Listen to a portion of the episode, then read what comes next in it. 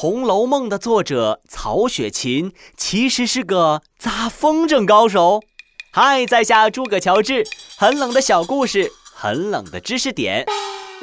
有一天，曹雪芹的朋友因为家里断粮来找他帮忙，两人交谈中无意提到了风筝很赚钱。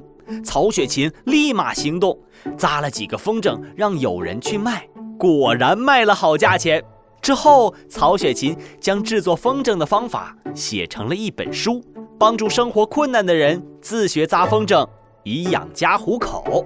好了，今天就到这里，下次再带你们去穿越，拜拜。